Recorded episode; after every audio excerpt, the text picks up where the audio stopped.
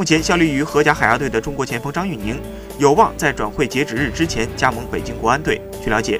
目前张玉宁已抵达北京，就合同细节与国安俱乐部进行最后磋商。